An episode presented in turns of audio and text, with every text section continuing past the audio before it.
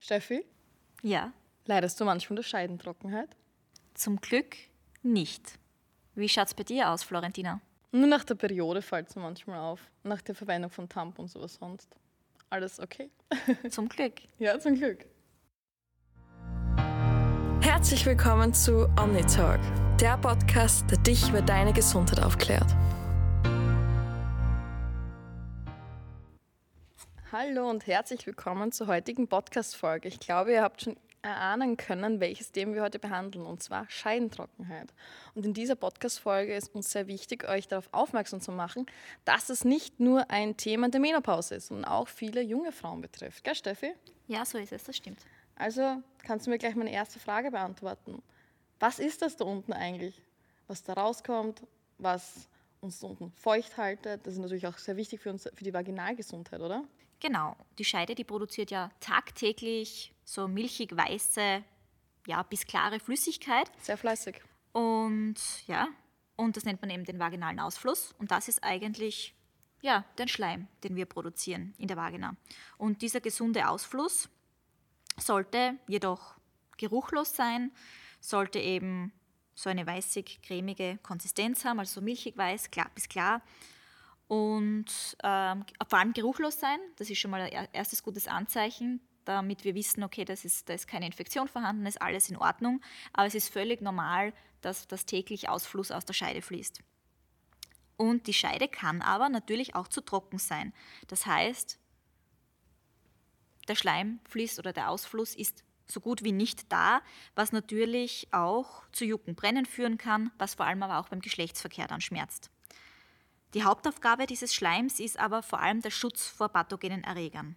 Das heißt natürlich, Scheidentrockenheit geht natürlich dann auch wieder mit Infektionen einher, weil, ich, weil sich die Erreger dann einfach schneller breit machen können, weil dieser Schutzschleim einfach fehlt. Und in dem, diesem Schleim sind ja auch viele schützende Lactobacillen, die uns vor diesen Erregern schützen.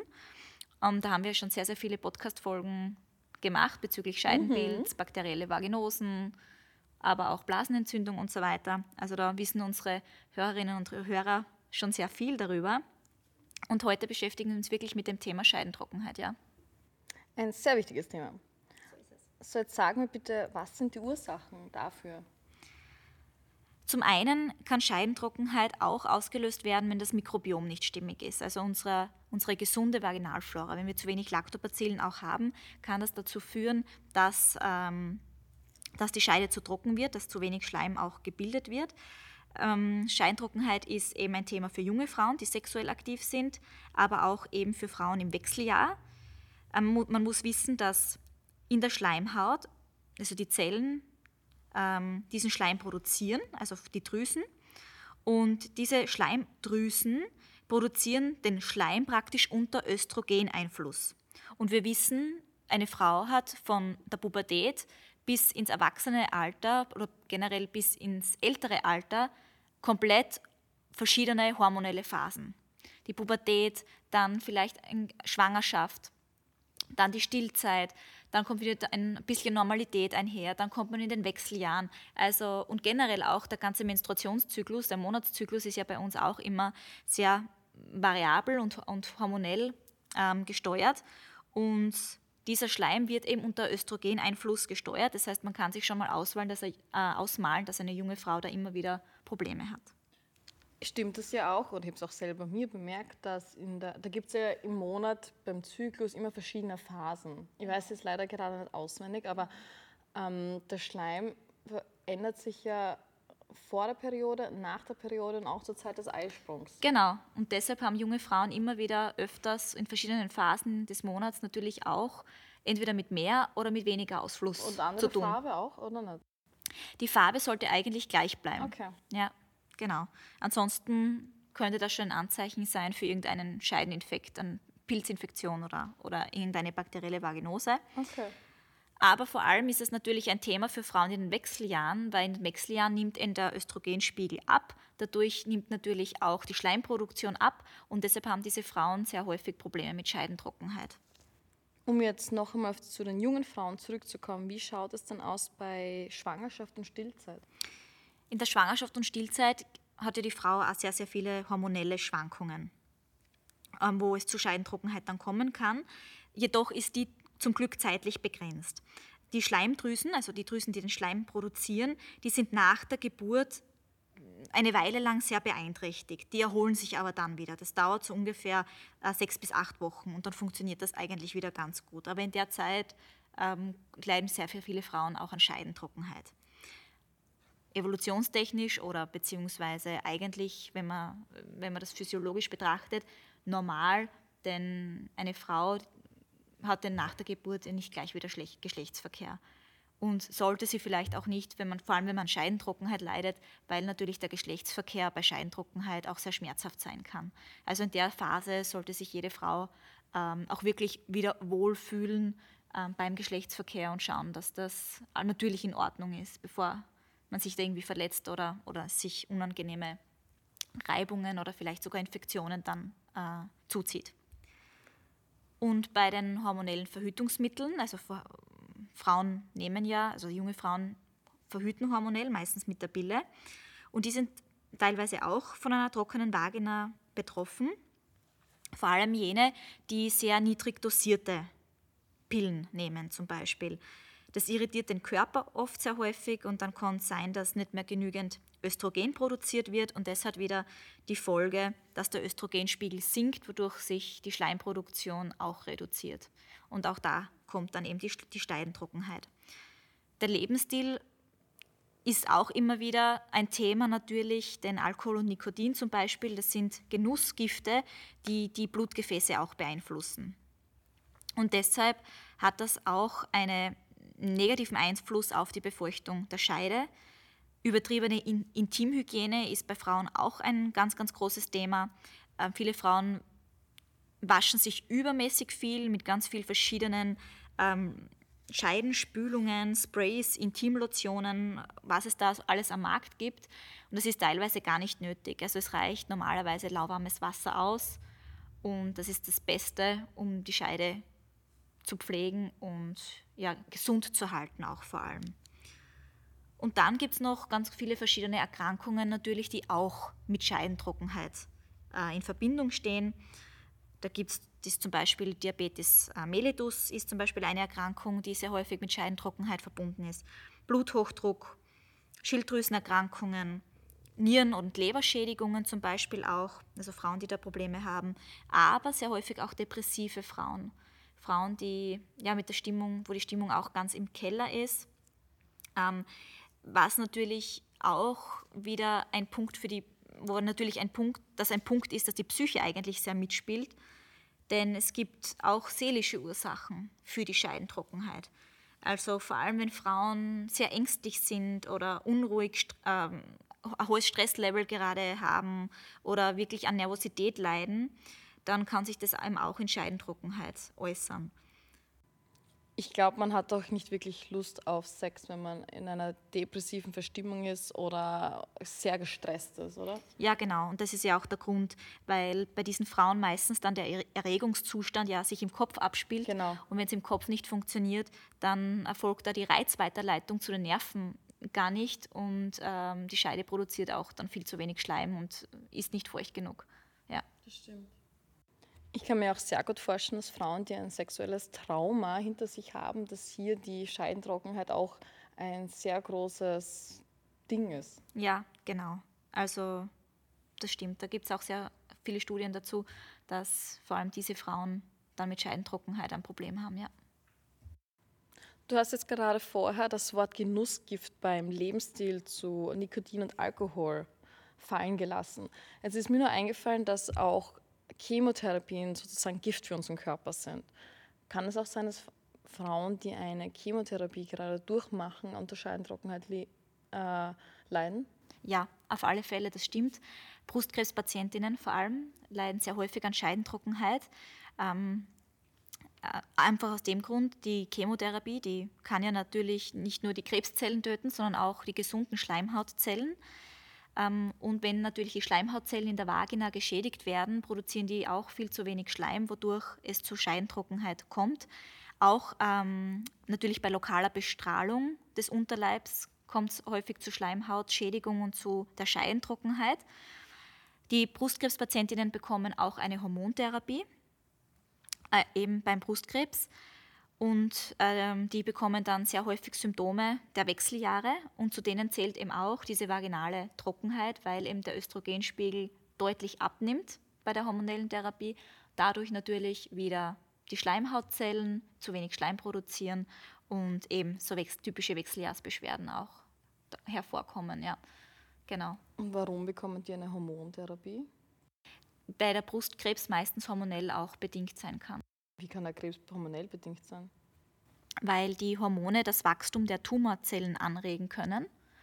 Und um das zu verhindern, wird eine Antihormontherapie gegeben. Damit wird also das Wachstum der Tumorzelle verhindert oder soll verhindert werden. Und dann kann natürlich bei sehr, sehr vielen Frauen das Risiko für einen Rückfall oder auch das Risiko für das Fortschreiten der Erkrankung dann deutlich gesenkt werden. Okay, wow. Okay, das heißt also, das Östrogen wird blockiert und daher endet das auch wieder in einer Form Scheidentrockenheit. Genau, deshalb haben diese Patientinnen dann auch Scheidentrockenheit. Okay, alles klar. Die Ärzte nennen das in einem Sammelbegriff urogenitales Syndrom. Und das ist, beinhaltet eben Beschwerden wie Trockenheit, Brennen, Reizungen, reduzierte Schleimbildung, die Schmerzen, auch Gefühllosigkeit zum Beispiel oder Harndrang oder immer wiederkehrende Harnwegsinfekte zum Beispiel. Und die Ärzte fassen das eben als urogenitales Syndrom zusammen. Und bei der Chemotherapie ist es eben wirklich so, dass, ähm, dass es zu einem Östrogenmangel kommt bei den Brustkrebspatientinnen. Und wenn die ähm, Östrogensekretion praktisch sinkt, dann führt das auch zu einer Verminderung von Lactobacillen in der Intimflora. Und ähm, deshalb wurden bereits Studien gemacht, um diesen Frauen diese Lactobacillen in Form eines Probiotikums wieder zurückzugeben, um genau dieses urogenitale Syndrom wieder zu verbessern. Ja, und hat es sich verbessert? Ja, es hat sich verbessert. Ähm, die haben zweimal täglich ein Multispezies-Probiotikum genommen, für zwei Wochen sogar nur. Zweimal täglich morgens und abends im Einbeutel vom Omnibiotik Flora Plus. Die Studie war auch ähm, Placebo kontrolliert, also andere, der andere Teil der Frauen erhielt eben ein Placebo. Und es hat sich tatsächlich bei der Gruppe, die das Omnibiotik Flora Plus bekommen hat, gezeigt, dass sich das vaginale Milieu verbessert hat und eben auch, dass sich dieser Nugent Score verbessert hat. Also das ist ein Parameter oder ein, ein Score eigentlich, der die Beschaffenheit des Mikrobioms wiedergibt. Das heißt, je höher dieser Score ist, desto weniger gute Lactobacillen sind vorhanden. Das heißt, mehr ähm, Erreger bakterieller Art ähm, sind eben vorhanden. Und äh, man hat gesehen, dass sich dieser Nugent Score bei den Frauen verbessert hat, also das Milieu sich verbessert hat. Und das bedeutet in der Praxis weniger Ausfluss. Sie hatten weniger Juckreiz, die Frauen, sie hatten auch weniger Schmerzen. Und gerade bei Brustkrebspatientinnen ist deshalb die Einnahme von Multispezies-Probiotika für die Vagina sehr empfehlenswert. Also jenen Brustkrebspatientinnen, die natürlich diese, diese Antihormontherapie bekommen und aufgrund dessen eben diese Beschwerden in der Vagina haben.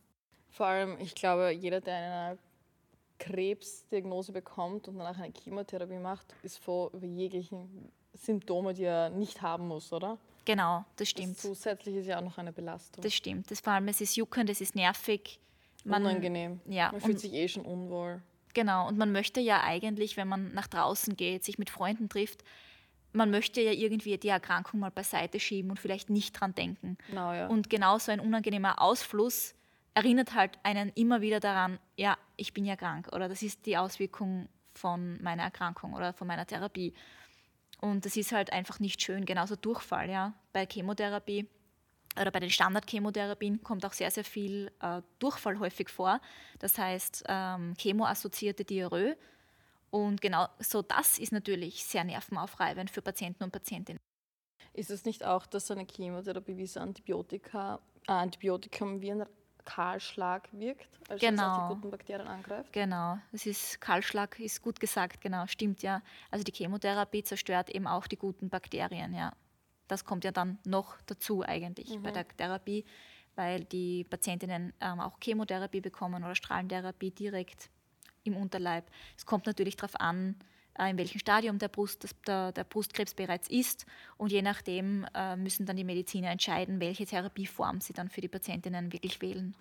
Und hoffentlich geben sie euch immer ein Probiotikum dazu. Ja, also es erleichtert den Frauen oder generell jeden Patienten, der, mit, ähm, der Krebs hat und eine, eine medizinische Therapie bekommt, jeder Patient profitiert von der Gabe von, von, von Probiotikern, weil es einfach gut tut, weil man, den, weil man das Wohlbefinden steigern kann, weil die Chemotherapie ja doch sehr, sehr viel zerstört, auch im Darm. Mhm. Viele Patienten leiden an Mukositis, das ist eine chronische Schleimhautentzündung, weil eben, wie gesagt, die Chemotherapie ja auch die gesunden Schleimhautzellen angreift. Und viele Patienten profitieren dann enorm von einer Darmschleimhauttherapeutikum oder von Multispezies-Probiotika. Das bestimmt, ja. Vor allem jetzt, ähm, was kann ich gegen eine trockene Vagina tun? Das hast du es eh schon bei, den, äh, bei diesem Studienthema schon beantwortet. Die Gabe von Multispezies-Probiotika lindern die Symptome auf jeden Fall.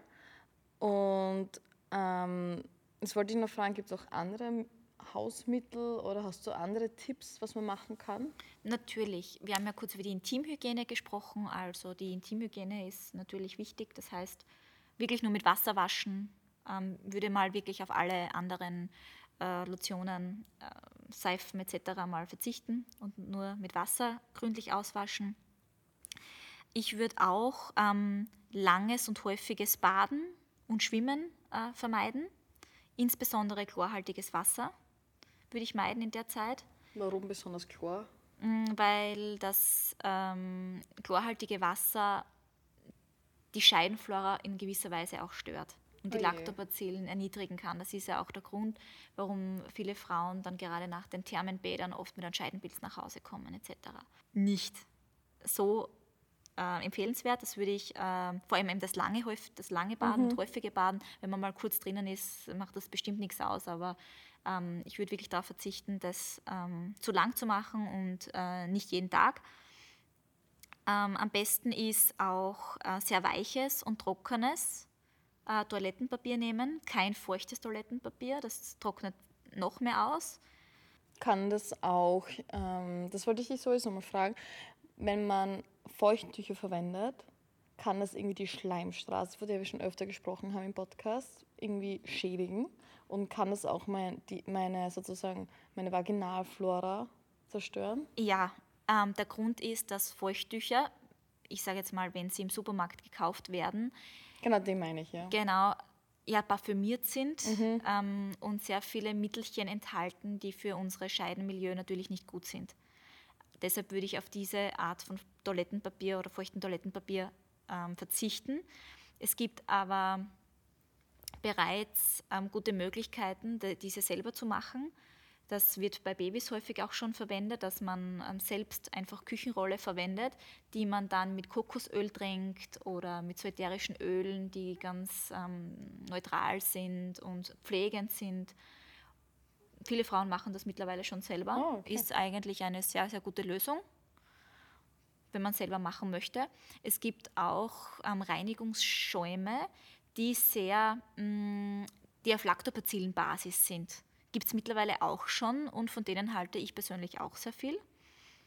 Ähm, und ansonsten würde ich diese feuchten Toilettenpapiere aber wirklich lassen und nur mit trockenen und weichen Toilettenpapier ähm, auswischen. Ähm, wie gesagt, lauwarmes Wasser zur Reinigung verwenden ist völlig ausreichend. Und ich würde während der Periode ähm, auch keine äh, Tampons verwenden. Das würde ich weglassen, weil diese Tam Tampons natürlich Flüssigkeit ziehen, natürlich dann auch den natürlichen Schleim der Vagina mitziehen und deshalb sollte man auf das möglichst verzichten und stattdessen Binden verwenden oder auch diese Silikon-Menstruationstassen. Das ist auch eine Möglichkeit. Das stimmt, das, das, merke ich bei mir immer. Wenn ich meine Periode stark habe, ist es in Ordnung, aber sobald sie etwas leichter ist, dann sind die Tampons unangenehm. Sie sitzen auch nicht mehr, nicht mehr gut und mhm. Es ist das Einführen auch schon etwas schwieriger. Genau, das ist dann eh schon ein Anzeichen für ein wenig Scheidentrockenheit dann. Ja, ja. vor allem, wenn man es eh nicht mehr so stark mhm. hat. Genau. Wenn die Scheidentrockenheit auch wirklich massiv ist und man schon sehr viel versucht hat, aber nichts funktioniert, könnte man auch gedenken, das Verhütungsmittel zu wechseln. Da würde ich dann vorschlagen, mit dem Frauenarzt zu sprechen und eventuell die Pille oder diese, das hormonelle Verhüten ähm, wirklich ja, gedenken zu unterlassen und versuchen, ein anderes Verhütungsmittel zu nehmen, das ähm, nicht unbedingt sich auf die Scheidentrockenheit auswirkt. Und da kann man am besten mit Frauenarzt reden, welche Möglichkeiten es da gibt. Gibt es ja mittlerweile doch schon ein bisschen was. Und das würde ich vielleicht auch noch in meine Überlegung dann mit einbeziehen. Ja, das stimmt. Das ist, höre ich im Bekanntenkreis auch öfter, dass seit sie, also meine Freundinnen, die auf die Pille umgestiegen sind, dass sie auch vermehrt unter Scheidentrockenheit mhm. klagen. Ja. Dann sind wir auch am Ende unserer Folge angekommen. Ich hoffe, wir konnten euch über dieses Thema etwas mehr aufklären. Ich glaube, viele Frauen haben es, aber nehmen es bewusst gar nicht so wahr, so wie ich selber, also als ich diesen, also einen Blogbeitrag dazu geschrieben habe, mich selber damit mal mehr auseinandergesetzt. Und falls ihr noch Fragen habt, könnt ihr uns wie immer gerne kontaktieren. Es ist natürlich immer ein unangenehmes Thema, aber wir sind das sehr offen, glaube ich, oder? Ja, genau, auf jeden Fall. Und falls ihr euch weiter darüber informieren möchtet, wie gesagt, auf unserer Webseite haben wir einen ausführlichen Blog zum Thema Frauengesundheit. Auf Social Media findet ihr uns auch auf Instagram, Facebook und LinkedIn. Dort posten wir täglich die neuesten Informationen rund um das Thema Darmgesundheit. Einen Newsletter haben wir auch, wo wir euch die neuesten Informationen und Updates gerne zuschicken. Und wie gesagt, folgt uns auf euren Lieblingsmusikplattformen. Dort könnt ihr uns abonnieren und die Benachrichtigungen einschalten. Dann bekommt ihr immer eine Push-Notification, wenn ein neuer Podcast online geht. Dankeschön und bis bald.